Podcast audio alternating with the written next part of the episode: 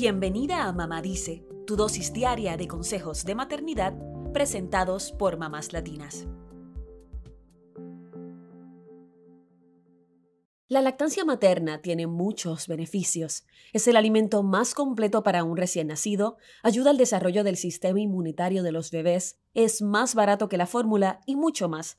Sin embargo, no podemos pensar que amamantar es una obligación, pues existen muchas razones por las que muchas madres deciden no hacerlo o simplemente no pueden. Lo más importante es reconocer que la lactancia es una decisión de cada madre. Todas podemos tener razones para no amamantar y eso no nos hace malas mamás. La maternidad es mucho más que la lactancia. Puedes desarrollar el vínculo con tu bebé de múltiples formas sin sentirte culpable. Más allá de la decisión propia, hoy queremos discutir nueve razones por las que muchas madres deciden no lactar a sus bebés. Número 1. Por el dolor excesivo provocado por la mastitis. La mastitis es una infección en las glándulas mamarias que provoca dolor, hinchazón, calor y enrojecimiento en los senos y causa mucho dolor. Si desarrollas esta infección, recuerda que el amor no se mide por el dolor que soportamos. Número 2. Porque sufres de depresión posparto. Aunque los medicamentos para la depresión posparto son aptos durante la lactancia, lo cierto es que muchas madres en esta situación no se sienten en condiciones emocionales para dar el pecho. En este caso, se trata de un estado emocional que impide la conexión con el bebé. Por eso es fundamental la ayuda de un profesional.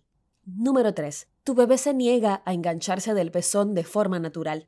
Hay mujeres que tienen pezones planos, lo que complica la lactancia. Cuando esto pasa, hay bebés que se desesperan porque no pueden alimentarse. También para la madre es agotador porque se esfuerza y no ve los resultados. Hay madres que se sacan la leche con un extractor y se la dan a su bebé en un biberón. Otras prefieren la fórmula luego de los intentos fallidos. Número 4. Porque tiene un absceso mamario. Una mastitis maltratada o sin tratar puede derivar en la formación de un absceso, que es una cavidad donde se acumula pus. Aunque no necesariamente impide la lactancia, puede ser muy doloroso e incluso provocar fiebre en la madre. Número 5. Porque la madre sufre de ataques de ansiedad.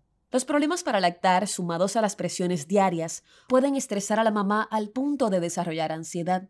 Estudios han demostrado que la ansiedad y el miedo pueden afectar la secreción de prolactina y oxitocina, hormonas que impulsan la producción de leche y el apego. Esto significa que la ansiedad puede afectar el proceso de lactancia. Número 6. Porque el bebé padece galactosemia o fenilcetonuria. Estas enfermedades hereditarias impactan la digestión del bebé, por lo que la leche materna podría afectarles. Con la galactosemia, el bebé no digiere la galactosa, uno de los azúcares que conforman la lactosa, lo cual puede provocar daños en su hígado, cerebro, riñones y ojos. Mientras tanto, la fenilcetonuria hace que los bebés nazcan sin la capacidad de descomponer un aminoácido llamado fenilalanina. Por eso deben tomar suplementos especiales para que su sistema nervioso central no se afecte. Número 7. Porque la mamá es VIH positivo o padece del virus de leucemia humana de células T. Lamentablemente, estos virus pueden pasar al bebé por la leche materna, por eso se prohíbe la lactancia y se sugiere usar un banco de donantes de leche para alimentar al bebé u otras alternativas. Número 8. Porque la madre no tiene una red de apoyo. Quizá tenga que retomar pronto su trabajo, es madre soltera o tuvo gemelos. Un bebé requiere de mucha atención y hay circunstancias que impiden que nos dediquemos completamente al cuidado de nuestros hijos. Número 9. Por sufrir complicaciones de posparto graves. Si tu vida estuvo en peligro después del parto, es posible que tengas que dedicarte más a tu recuperación que al cuidado del bebé. Las complicaciones más comunes suelen relacionarse con la anestesia, problemas cardiovasculares, sangrado excesivo y otros imprevistos. La mayoría de estas situaciones requieren de atención médica. Infórmate adecuadamente y decide de acuerdo a tus necesidades como mamá. Recuerda que la lactancia no es la única forma de vincularte con tu bebé. Puedes acariciarlo, cruzar miradas y transmitirle tu amor a través del contacto.